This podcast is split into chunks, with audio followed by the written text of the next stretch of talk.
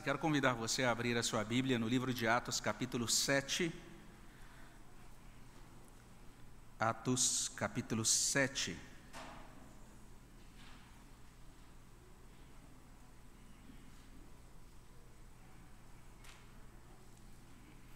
Nós vamos ler a partir do versículo 42 até 50. Atos 7, de 42 até 50. O texto está mostrado aí à sua frente. Você também que está em casa é, é convidado a abrir a sua Bíblia nesta passagem.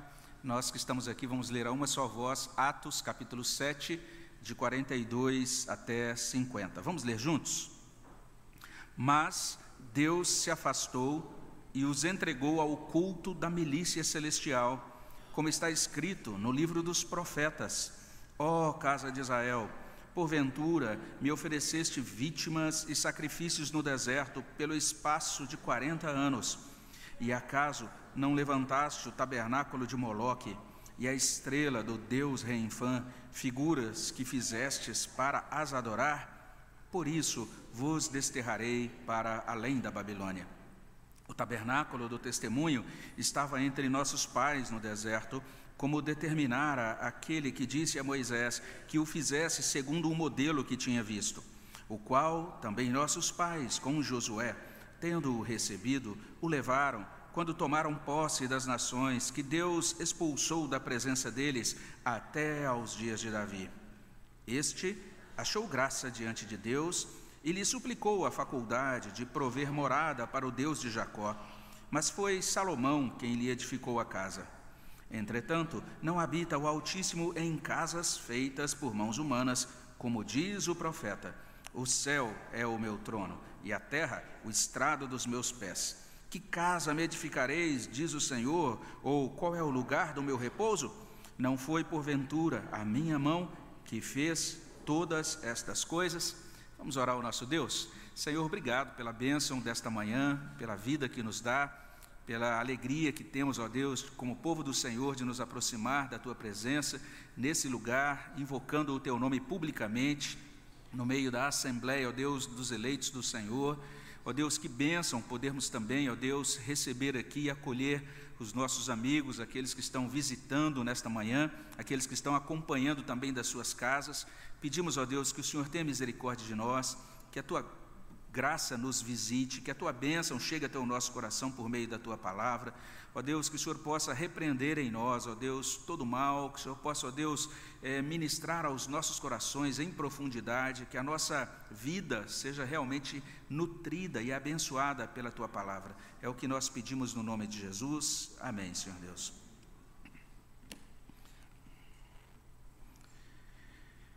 Nós iniciamos o culto hoje com um convite do profeta Isaías, Isaías 55, 3, né? Inclinai os ouvidos e vinde a mim, ouvi, e a vossa alma viverá. Em seguida a gente louvou o nosso Deus, no cântico nós dissemos isso, Tu és o meu Senhor, és o meu Rei, a teus pés estou, prostrado a Deus, eu quero te servir com o que sou como adorador. Então, o bom entendedor percebe o tema da nossa reunião nesta manhã, né? o nosso tema central é o tema da adoração ao Senhor, e esse é de fato o assunto que domina esta parte é, desse, desse depoimento de Estevão proferido aqui no livro de Atos, capítulo 7, de 42 até 50. Quem acompanhou a mensagem anterior, ou mesmo se você der uma olhada aí na sua Bíblia, abrindo o livro de Atos, você vai perceber que em Atos, é, no capítulo 7, de 17 até 41, nós temos esse servo de Deus, Estevão, argumentando, ele está dizendo que Israel desprezou a pessoa e a mensagem de Moisés, e agora ele adiciona que o culto a Deus, aquele mesmo culto prescrito por Moisés, né, que Deus mesmo revelou e daí foi prescrito por Moisés, esse culto também foi rejeitado. Estevão vai desenvolver essa ideia né, do abandono, do desprezo do culto, de duas maneiras. Primeiro, ele vai informar, aí nos versos 42 a 43, sobre essa rejeição de Moisés que culmina em idolatria. À medida que o povo foi se afastando de Deus na época de Moisés, ele foi se entregando à idolatria, versos 42 e 43. Em seguida, ele vai dizer isso, que Deus continuou sendo rejeitado no culto do templo, versos 44 até 50. Então é isso que consta nesse trecho da palavra de Deus, né? Em primeiro lugar, que a rejeição a Moisés culminou em idolatria, está aí a partir do verso 42. Mas Deus se afastou e os entregou ao culto da milícia celestial, como está escrito no livro dos profetas: Ó oh, casa de Israel, porventura me oferecestes vítimas e sacrifícios no deserto pelo espaço de quarenta anos, e acaso não levantastes o tabernáculo de Moloque e a estrela do deus Reinfã, figuras que fizestes para as adorar? Por isso vos desterrarei para além da Babilônia. E nesse caso, essa conjunção que inicia o verso 42, né, mas, indica realmente uma relação com a ideia anterior, lá no verso anterior, no verso 41, você pode conferir na sua Bíblia, a gente vai ler exatamente isso. Os hebreus do tempo de Moisés fizeram um bezerro e ofereceram sacrifício ao ídolo, alegrando-se com as obras das suas mãos.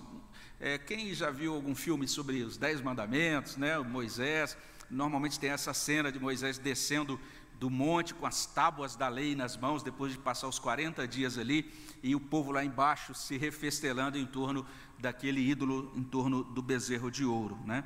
Agora, aqui no verso 42, a gente vai verificar isso.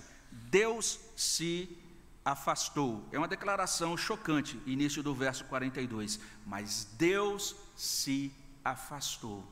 É uma declaração muito grave, muito séria. A gente deveria pensar no significado disso e no peso disso né, para o povo daquele tempo e também para as nossas próprias vidas atualmente. Um servo de Deus, o Simon Kistemacher, ele diz assim: Deus virou as costas para eles, mesmo tendo sido bom para com o seu povo, ele agora retém a sua bênção e lhes vira as costas. Já parou para pensar um negócio Deus, desse? Deus virou as costas. É literalmente o que consta no texto original, essa ideia de Deus virar as costas para o seu povo. É por isso que a Bíblia de Jerusalém traduz assim: Deus voltou-se contra eles. Olha só que coisa séria. Uma versão inglesa, a ESV, vincula essa declaração a duas passagens do Antigo Testamento. Uma das passagens é Josué 24, versículo 20. E lá em Josué 24, 20, Deus garante o seguinte: olha só o que Deus garante lá. Ele garante que ele fará mal a Israel, caso Israel o deixe e passe a servir a outros deuses. É o que lemos em Josué 24, 20. Se deixardes o Senhor e servirdes a deuses estranhos, então se voltará e vos fará mal e vos consumirá depois de vos ter feito bem. Que ideia pesada.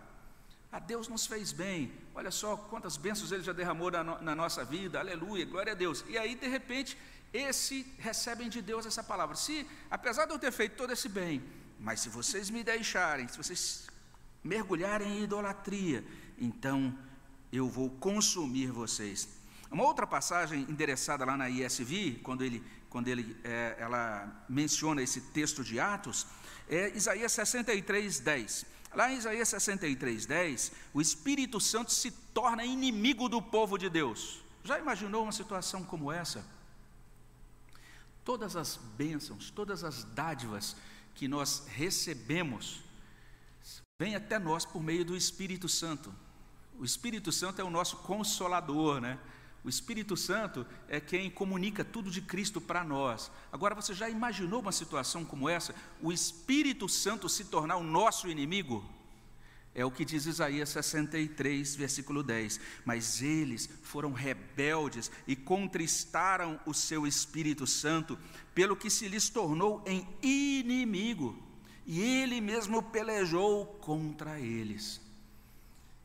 Tudo isso, de certa maneira, a ISV é, vincula a esta palavra que consta em Atos capítulo 7, verso 42. Mas Deus se afastou e a gente vai perceber que o próprio Deus, aí no verso 42, os entregou ao culto da milícia celestial, como está escrito no livro dos profetas.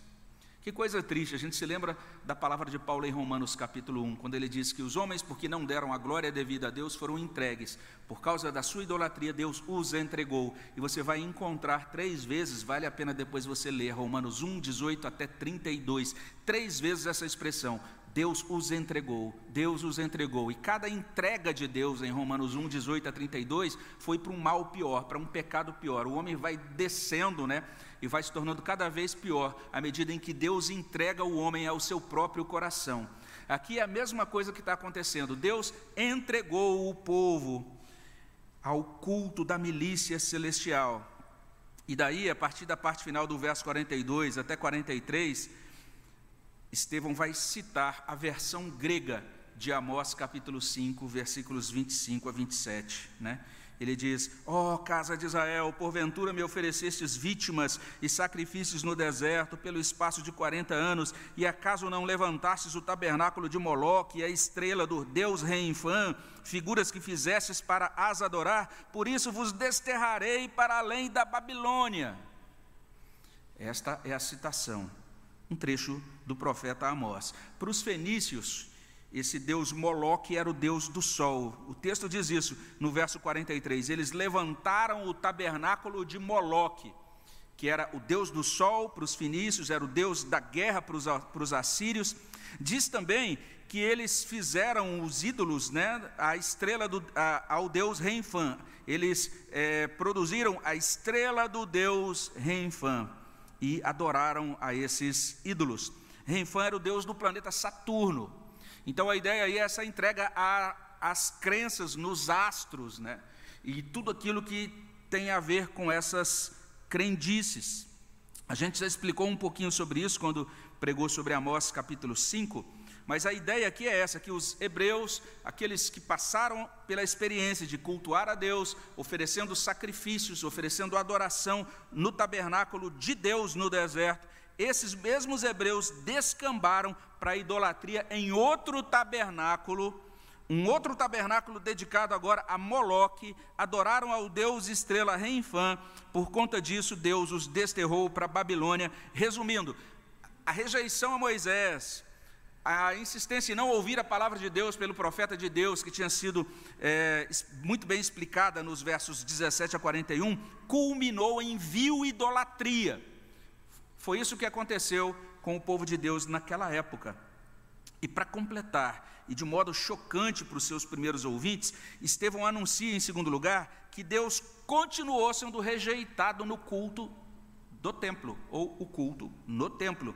Olha só, ele vai demonstrar isso traçando uma linha desde a tenda de adoração da época de Moisés até a edificação do templo em Jerusalém pelo rei Salomão. Você pode olhar aí no seu texto, a partir do verso 44, versos 44 e 45 trazem isso, esse apontamento para duas características do tabernáculo do testemunho no deserto. Então, a adoração foi regulamentada na época de Moisés, foi construído um tabernáculo, uma tenda de adoração, e aquela tenda tinha essas duas características que aparecem aí nos versos 44 e 45. Primeira característica, ela foi construída pela determinação do próprio Deus. Foi Deus quem instruiu Moisés: Moisés, vocês vão construir um tabernáculo, uma tenda. E se você está lendo aí a sua Bíblia pela primeira vez, quem sabe você está todo empolgado, de repente chega lá em Êxodo 25 em diante, aí você vai ver um monte de instruções sobre o tabernáculo. Você vai achar, nossa, o texto está meio maçante. A mesa terá altura tal, tal, tal, tal, tal, tal tal largura, tal altura. Você vai colocar tais objetos. Os objetos serão tais e eles deverão ser dispostos nesta ordem. E você vai fazer uma cortina. A cortina tem que ter tal bordado, tem que bordar tais figuras de tal cor, usando tal tecido. E você vai fazer isso e aquilo. São as instruções detalhadas sobre o tabernáculo. E no final do livro de Êxodo é muito bonito, porque depois que Moisés constrói o tabernáculo conforme as instruções de Deus, a glória de Deus desce sobre o tabernáculo, confirmando que Deus havia ah, se agradado da obediência do povo. Aquilo, aquele tabernáculo foi construído por determinação do próprio Deus, e além disso, a segunda característica dele é que era uma estrutura móvel. Uma estrutura que seguia com o povo. Então, onde o povo ia, o tabernáculo ia. E mesmo depois de Moisés, o texto vai dizer aqui, que até na época de Josué, isso foi assim enquanto a terra era conquistada. Olha aí, versos 44 e 45. O tabernáculo do testemunho estava entre nossos pais no deserto, como determinar aquele que disse a Moisés. Veja só, estava onde? Entre nossos pais no deserto. Olha lá no verso 45: tendo recebido, o levaram. Ele era móvel, ele era flexível. Significava que onde o povo ia, o povo ia adorando. Onde o povo ia, o povo ia cultuando a Deus. Essa é a ideia da flexibilidade do tabernáculo. E também ele era prescrito, ele foi prescrito por Deus. Verso 44: Como determinar aquele que disse a Moisés que o fizesse segundo o modelo que tinha visto? E foi assim, o próprio Josué continuou levando o tabernáculo, e isso foi até os dias de Davi, como diz o verso 45. No tempo de Davi surge algo novo, surge no coração de Davi o desejo de construir um templo. O próprio Davi, depois que a sua casa, o seu palácio estava construído, ele para e diz: Como é que eu vou habitar uma casa como essa, tão boa, não é? E Deus está ali numa tenda, né? a habitação de Deus é uma tenda. E surge no coração de Davi construir um templo, edificar um templo para o culto a Deus. Verso 46 diz assim: Este, está falando de Davi, achou graça diante de Deus e lhe suplicou a faculdade de prover morada para o Deus de Jacó. E quando Davi desejou isso, a intenção de Davi foi muito nobre, foi muito sincera. Davi desejava realmente construir um lugar de adoração com vistas ao culto, ao culto verdadeiro a Deus, ao culto sincero a Deus. A gente lê sobre isso no Salmo 132.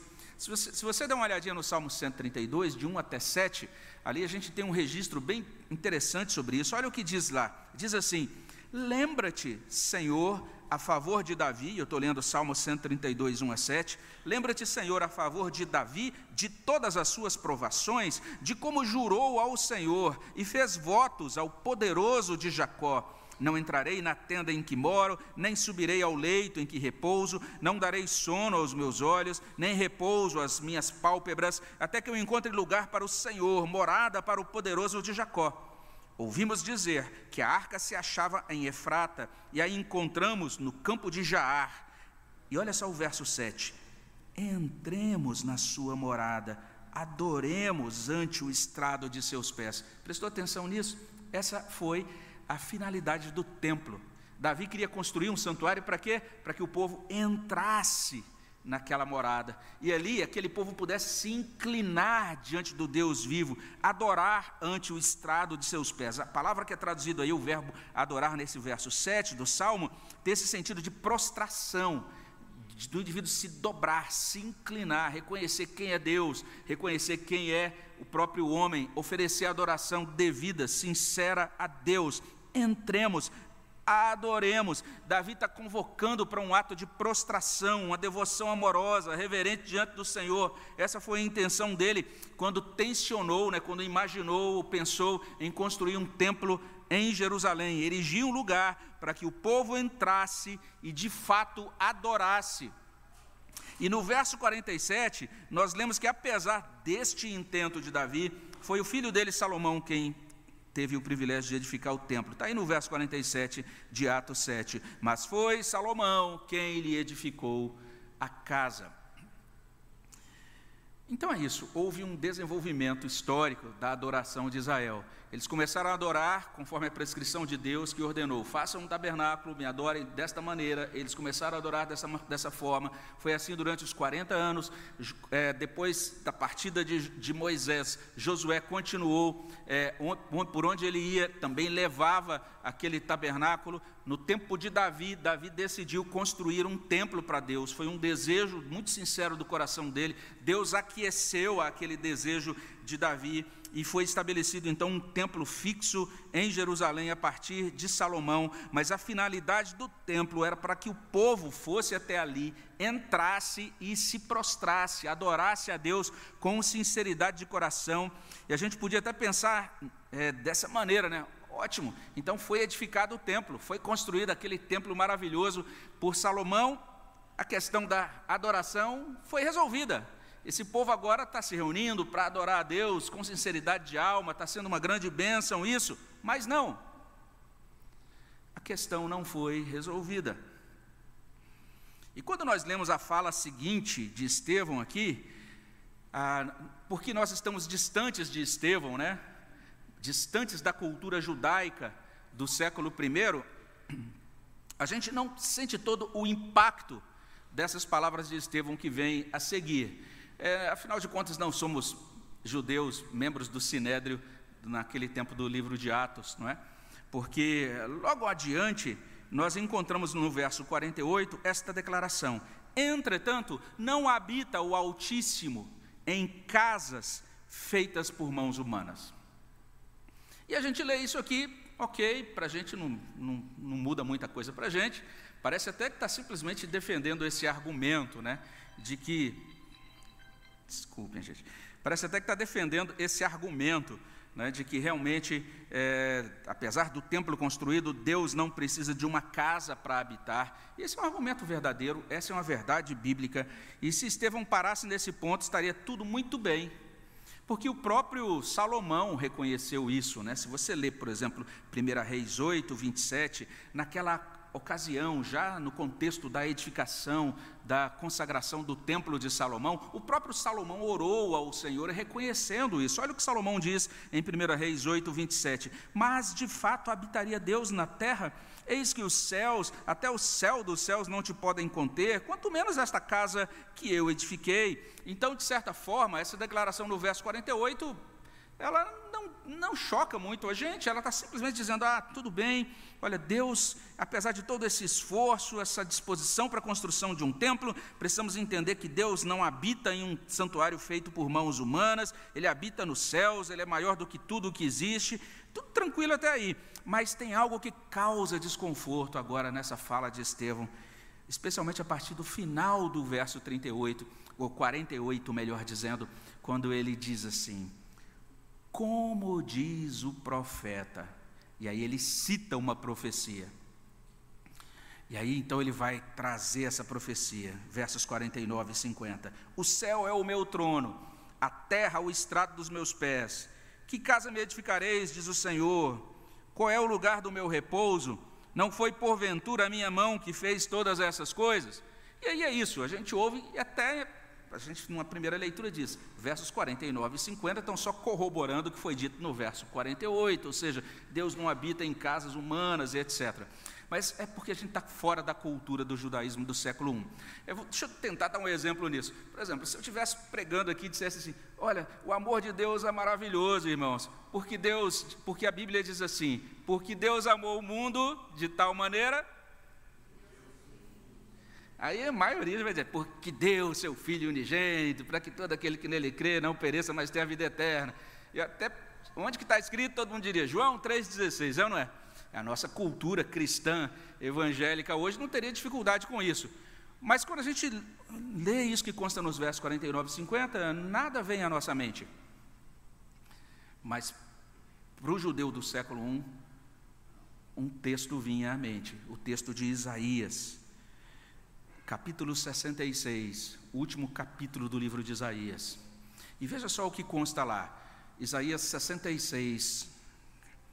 E olha só a partir dos, dos versos do verso 1 o que consta.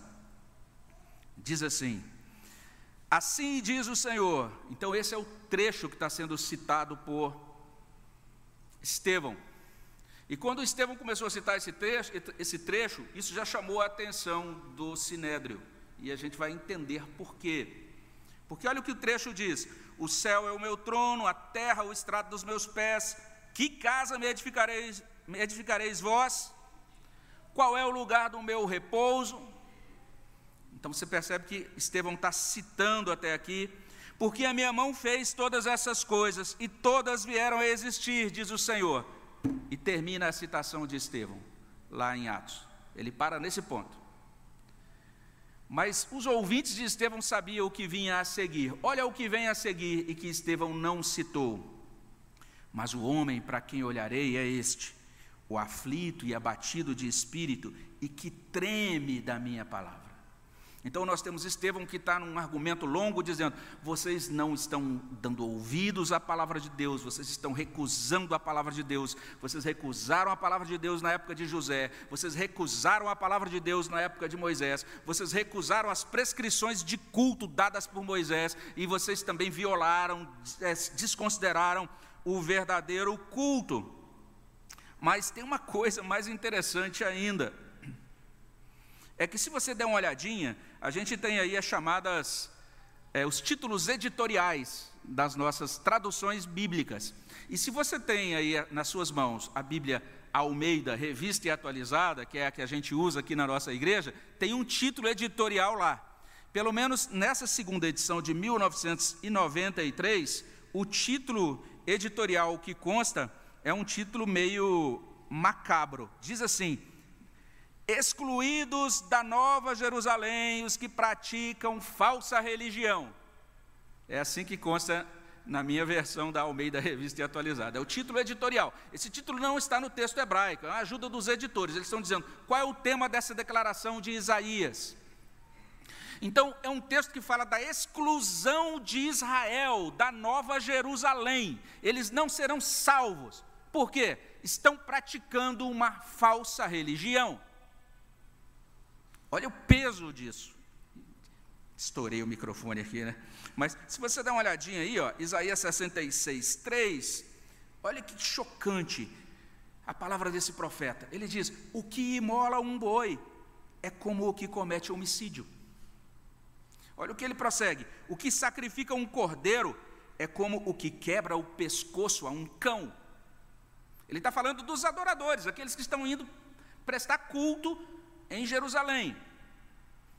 E olha o que segue: o que oferece uma oblação, como o que oferece sangue de porco. O que queima incenso é como o que bendiz a um ídolo. Então tinha aquele povo prestando culto no, em Jerusalém, no templo, e quanto mais eles prestavam culto, mais Deus abominava o culto. E diz: Vocês não entrarão no reino. Por quê? Olha o que segue, ainda da profecia de Isaías.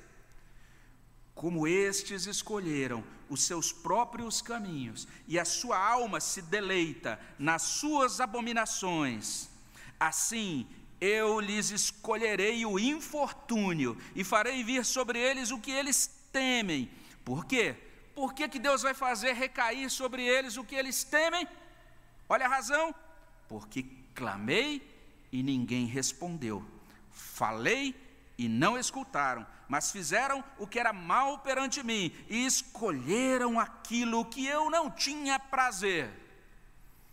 Você entendeu? Esse era o trecho. Os líderes do Sinédrio sabiam muito bem e viram que quando Estevão chegou nesse ponto e citou Isaías 66, Estevão estava dizendo algo para eles. Olha onde vocês se encaixam. Olha como vocês estão procedendo. Essa é a fala de Estevão nesse ponto do seu discurso. Isaías 66, 1 a 9 é um dos textos mais assustadores do Antigo Testamento sobre o juízo de Deus sobre os hipócritas. Gente que comparece para prestar o culto, bonitinho ali, mas o que acontece com essas pessoas? Teimam em não ouvir não acolhem a palavra de Deus que transforma a vida.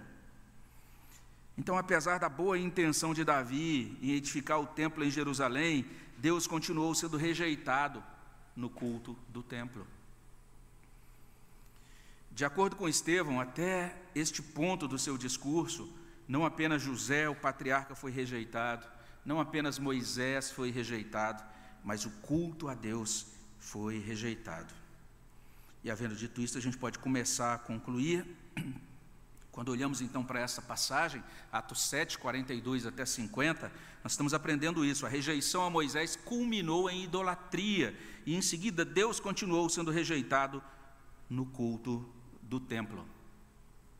A ideia central aqui é muito simples: nós nos devotamos a quem amamos. Essa é a ideia. E a Bíblia se a gente for resumir o conteúdo da Bíblia, a Bíblia é um grande chamado, é uma grande carta de amor. Deuteronômio, capítulo 6, 4 e 5, traz essa palavra. Ouve Israel, o Senhor nosso Deus é o único Senhor.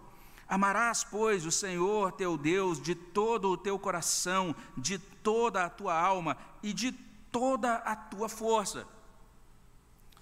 A fé bíblica é contrária, é contrária a essas duas coisas, simultaneamente. Ela é contrária ao fanatismo, mas ela também é contrária ao cerimonialismo. A você fazer algo apenas pelo ritual, apenas apresentar-se para participar das cerimônias, sem ter realmente um coração e uma vida devotadas a Deus. O culto cristão será sempre um culto que vai contemplar essas duas coisas. Ele sempre será racional, mas ele sempre será também afetivo. Ele sempre vai ser devocional, vai ser uma expressão do nosso amor e da nossa devoção a Deus. Então, retornando àquela palavra dura lá de Isaías 66:4, os hebreus escolheram os seus próprios caminhos, a sua alma se deleitou nas suas abominações. Então é como se Estevão estivesse dizendo assim: pensem na condição da alma dos nossos pais no passado. Pensem nisso. Nossos pais amaram os seus próprios caminhos, se deleitaram em abominações, insistiram em não responder, não escutar, fazer o que é mal, escolher aquilo que desagrada a Deus. Pensem bem nisso. Eles fizeram isso dia após dia, semana após semana, ano após ano, apesar de toda a formação bíblica deles, apesar de toda a rotina religiosa deles. Agora, pensem nas suas próprias almas. É isso que Estevão está dizendo. Vocês amam a Deus como deviam amar? Se amam, porque estão rejeitando a Jesus? Porque estão rejeitando os mensageiros de Jesus? É isso que Estevão está tentando dizer a eles porque vocês estão insistindo em negar o verdadeiro Cristo e o verdadeiro culto. Essa é a fisgada de Estevão, e nós somos fisgados junto com o Sinédrio e junto com aqueles demais ouvintes do século I. O livro de Atos está nos ajudando a compreender que, por causa do pecado em nós, o nosso amor é imperfeito, nós não amamos a Deus devidamente. O nosso amor é fragmentado, nós amamos a Deus em pedaços, não inteiramente. O nosso amor é inconsistente, nós assumimos que amamos a Deus e ao mesmo tempo nos devotamos ou nos dedicamos a devoções concorrentes, nossos próprios bezerros de ouro, nossos moloques, nossos reinfãs. Nós gostamos do templo, do seu povo, da sua agenda, das suas atividades, nós gostamos da religião, mas Deus ainda não é o único. Ouve Israel, o Senhor nosso Deus é o único. Lamentavelmente, nós ainda não o amamos de todo o coração, de toda a alma, de toda a força. A gente pode dizer isso, que toda a nossa falha na caminhada com Deus é uma falha de amor. Nós não amamos a Deus como deveríamos amar. É como se esse trecho de Atos estivesse chamando a nossa atenção para isso. Quem ama a Deus se devota a Ele. E isso vai ter um desdobramento muito prático, que é o desdobramento do culto sincero a esse Deus. Para quem ama a Deus, isso que a gente chama de reunião pública, de culto público, é a culminação de uma prática cotidiana e pessoal de santidade. Tem um servo de Deus que escreveu sobre isso lá no Salmo 97, Salmo 97, 9 a 12, traz o seguinte: olha o que diz lá, Salmo 97, 9 a 12: Pois tu, Senhor, és o Altíssimo sobre, sobre toda a terra, tu és sobremodo elevado acima de todos os deuses.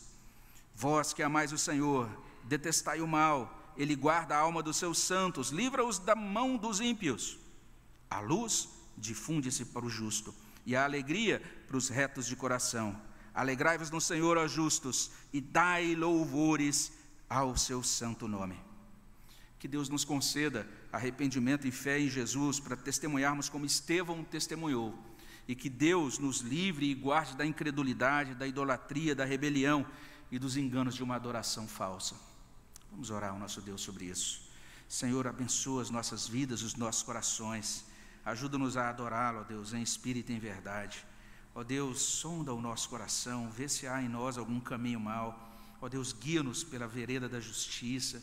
Aproxima-nos do Senhor, ó Deus, e transforma-nos. E, ó Deus, capacita-nos, reveste o nosso coração, traz a tua luz à nossa mente E, ó Deus, que a graça do Senhor possa trazer, ó Deus, todas as verdades da tua palavra, essas declarações tão maravilhosas sobre quem o Senhor é, sobre o caráter do Senhor, sobre a beleza do Senhor, que todas essas coisas possam ser trazidas, ó Deus, pelo teu Espírito para a nossa mente e para os nossos corações, produzindo uma resposta, Senhor Deus, espontânea, voluntária, uma dedicação, uma correspondência ao amor do Senhor nos termos da tua aliança. Nós pedimos a tua graça sobre nós, é o que suplicamos no nome de Jesus. Amém, Senhor Deus.